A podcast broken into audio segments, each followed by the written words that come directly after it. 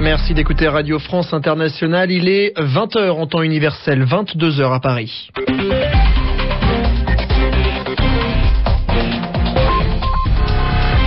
Je suis Dominique Breitman, bienvenue dans cette édition du journal en français facile, présenté ce soir avec Natacha Vesnitch. Bonsoir Natacha. Bonsoir Dominique, bonsoir à tous. Ce soir, dans l'actualité, la nouvelle grippe, qu'il faut maintenant appeler AH1N1, continue de s'étendre. Le virus est aujourd'hui présent sur tous les continents et l'OMS, l'Organisation mondiale de la santé, demande à tout le monde de faire très attention. Elle a fait passer hier soir le niveau d'alerte à 5. Alors faut-il s'inquiéter? Ce virus est-il plus dangereux que les autres? Dans ce journal, vous entendrez la réponse d'un spécialiste des virus. Le constructeur de voitures américain Chrysler dépose le bilan. Il va maintenant se réorganiser pour survivre. Il annonce son alliance avec Fiat, le constructeur italien. Euh, ça fera demain, le 1er mai, cinq ans que les dix pays de l'ancien bloc communiste ont rejoint l'Union européenne. Cette intégration s'est-elle bien passée? D'autres pays vont-ils bientôt rentrer dans l'Union. Nous ferons le bilan avec François Cardona. Le journal en français facile. La nouvelle maladie qui vient du Mexique s'appelle donc maintenant la grippe AH1N1. C'est euh, l'Organisation mondiale de la santé, l'OMS, qui l'a décidé aujourd'hui. Et désormais, l'épidémie est présente sur tous les continents. Ce jeudi, elle a atteint les Pays-Bas et le Japon. Aux États-Unis, il y a déjà 91 personnes qui ont attrapé la maladie. Et au Mexique, c'est là d'où est parti le nouveau virus. 13 personnes sont mortes pour l'instant. Hier, vous le savez, l'OMS, l'Organisation mondiale de la santé, a décidé de passer au niveau d'alerte 5. L'OMS dit à tous les pays qu'il faut être prudent. Alors ces dernières années, il y a déjà eu beaucoup d'épidémies, la grippe aviaire, le SRAS en Asie. Alors cette fois-ci, euh, faut-il s'inquiéter plus que d'habitude? Ce nouveau virus est-il plus dangereux? Eh bien, nous avons posé la question à Jean-François Saluzzo. Il est spécialiste des virus auprès de l'OMS. Écoutez sa réponse. Les virus de la grippe, euh, chaque année, font effectivement beaucoup de victimes, essentiellement dans les populations âgées. La particularité, c'est qu'effectivement, là, ce semble-t-il, ce sont des jeunes adultes qui sont infectés et qui font les formes sévères. Euh, il n'y a évidemment aucune comparaison entre cette grippe et les virus des fièvres hémorragiques tels Ebola ou même la fièvre jaune qui tuent à des, pourcentages très élevés et qui sont des, épidémies extrêmement dramatiques. Là, nous sommes euh, au niveau de la génération possible d'une pandémie comme ceci s'est produit en 1957 ou en 1968 euh, sous des noms divers. C'était à l'époque la grippe asiatique ou la grippe de Hong Kong. Peut-être sommes-nous en train de voir en direct euh, ce qu'on pourrait appeler la grippe mexicaine. Le niveau d'alerte a été été deux fois en deux jours. Je crois qu'il faut comprendre uniquement, c'est un problème de définition. Lorsque la grippe aviaire est apparue, euh, dès 2004, on parlait de l'éminence d'une pandémie, etc. Il ne s'est rien passé et l'OMS a essayé de graduer un peu euh, les risques. Et parmi ces risques, on a mis des niveaux de 3, qui est le niveau qui intéresse la grippe aviaire. Donc, dans ce cas-là, il n'y a que des contaminations au contact des volailles.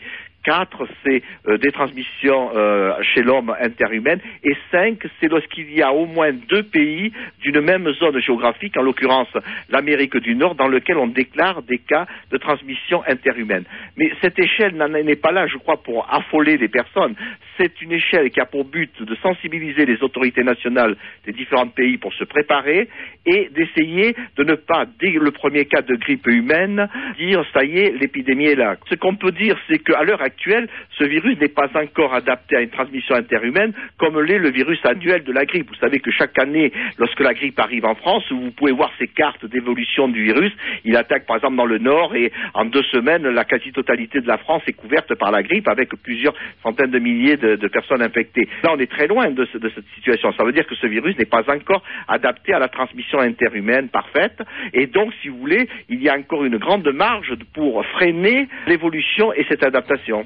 Jean-François Saluzzo, spécialiste des virus, il répondait à Nathalie Amar. Les soldats de Grande-Bretagne sont partis d'Irak ce matin. Ça faisait six ans que les soldats britanniques étaient en Irak. Le Premier ministre de la Grande-Bretagne, Gordon Brown, a dit que ce départ était le début de nouvelles relations entre la Grande-Bretagne et l'Irak. Au Pakistan, les combats continuent entre les soldats et les talibans. Ça se passe dans le nord-ouest du pays. Les soldats essayent de libérer environ 50 otages retenus par les talibans. Le président américain Barack Obama l'a dit ce jeudi, Chrysler dépose le bilan. Le géant de l'automobile a décidé de se placer sous la loi de protection des faillites.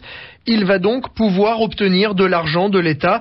Et pour continuer à vivre, Chrysler a décidé de se marier avec le constructeur italien Fiat. Bruno Gettin est professeur et spécialiste de l'économie automobile. Nous lui avons demandé si, grâce à cet accord avec Fiat, Chrysler était sauvé provisoirement parce que euh, il est à l'abri immédiat de ses créanciers, mais sur le moyen terme, euh, il y a encore de, de fortes inquiétudes parce que l'annonce euh, du mariage avec Fiat soulève beaucoup de questions. Alors justement, ce mariage avec Fiat, c'est un mariage, a dit le président américain, qui a de grandes chances de réussite. Est-ce que vous partagez ce relatif optimisme? Non, je, je, ne partage pas. Bon, je ne vais pas dire que ce mariage est condamné par avance, mais les fusions entre constructeurs automobiles dans le passé euh, ont presque toujours euh, échoué pour des raisons euh, multiples. Il n'est pas facile de marier des, entreprises géantes qui ont des cultures différentes, qui ont des, des produits différentes. Et là, surtout, une entreprise européenne avec une entreprise nord-américaine euh, ça n'a que très rarement donné de bons résultats. Pour des raisons de, de culture d'entreprise? Alors pour des raisons de culture d'entreprise et puis aussi parce que ces, ces entreprises fabriquent des, des, véhicules très différents. Euh, Chrysler ces dernières années s'était euh, spécialisé dans euh, les minivans, dans les 4x4, euh, des véhicules qui, qui coûtent cher, qui consomment beaucoup beaucoup de, de carburant et surtout le cœur de Chrysler, euh, qui était euh, l'innovation, euh, les, les, véhicules innovants, était porté par des ingénieurs qui sont tous partis lorsque Chrysler avait été racheté par Daimler-Benz. Donc aujourd'hui, c'est un peu une coquille vide. Il reste essentiellement des dettes et peu d'ingénieurs ayant des, des, idées capables de relancer l'entreprise. Bruno Gettin, spécialiste de l'économie automobile, il répondait à Jean-François Cadet. Le taux de chômage a encore augmenté dans l'Union européenne au mois de mars. Il est de 8,9%. C'est un chiffre record. Aux Pays-Bas, aujourd'hui, une voiture a foncé sur des personnes qui étaient dans la rue. Ces personnes faisaient la fête en l'honneur du roi et de la reine des Pays-Bas, mais une voiture a foncé sur eux. Il y a quatre personnes qui sont mortes et d'autres qui sont blessées. Selon les enquêteurs, le chauffeur de la voiture voulait s'attaquer à la famille du roi. C'était il y a cinq ans, le 1er mai 2004, l'Union européenne accueillait dix nouveaux membres. L'Estonie, la Lettonie, la Lituanie, la Pologne, la République tchèque, la Slovaquie, la Hongrie, la Slovénie, Chypre et Malte. L'Union européenne passait à 25 pays, une avancée très importante dans l'histoire de la construction européenne, mais aussi un gros défi. François Cardona, ce fut d'abord un défi économique. L'entrée dans l'Union européenne a effectivement complètement changé le paysage des huit pays qui, 15 ans auparavant, avaient obtenu l'indépendance de l'Union soviétique. En cinq ans, le nombre de routes et d'autoroutes a très fortement augmenté, ce qui a permis d'accélérer les échanges économiques entre l'Est et l'Ouest, et puis Grâce aux investissements de la vieille Europe, le nombre de chômeurs dans les nouveaux États membres a énormément baissé. En Pologne, par exemple, le taux de chômage est passé de 19% à près de 9% en 5 ans. Mais malgré les aides de Bruxelles, les aides économiques, les différences économiques entre ces nouveaux États de l'Union sont toujours bien visibles aujourd'hui. Seuls quatre pays ont rejoint la zone euro, la Slovénie, Chypre, Malte et la Slovaquie. Et puis pour l'instant, aucun autre nouvel État membre n'a une économie assez solide pour envisager d'être un candidat sérieux, d'autant que la crise économique a déjà ralenti Alors après cet élargissement à dix nouveaux pays, où en est l'Union européenne? D'autres pays vont-ils l'intégrer? Eh bien, après cette ouverture à l'Est, l'élargissement de l'Union européenne semble aujourd'hui stoppé en attendant l'adhésion annoncée des pays de l'ex-Yougoslavie. Pour l'instant, seule la Croatie pourrait entrer dans l'Union européenne d'ici deux ans. Pour les autres pays comme la Macédoine ou la Serbie, aucune date précise n'a encore été annoncée. Ce qui est sûr, c'est qu'un élargissement aussi important comme celui de 2004, l'Europe risque de ne pas en organiser d'ici très longtemps. Merci François Cardona. Un homme euh, en Azerbaïdjan a tiré sur des étudiants dans une université. 13 étudiants sont morts et le tireur s'est suicidé. Et puis le sportif jamaïcain Usain Bolt va bien. Usain Bolt, qui a gagné trois médailles olympiques en sprint, a eu un accident de voiture hier. Sa voiture est abîmée, mais lui va très bien. Merci d'écouter Radio France Internationale. Il est 22h10 à Paris.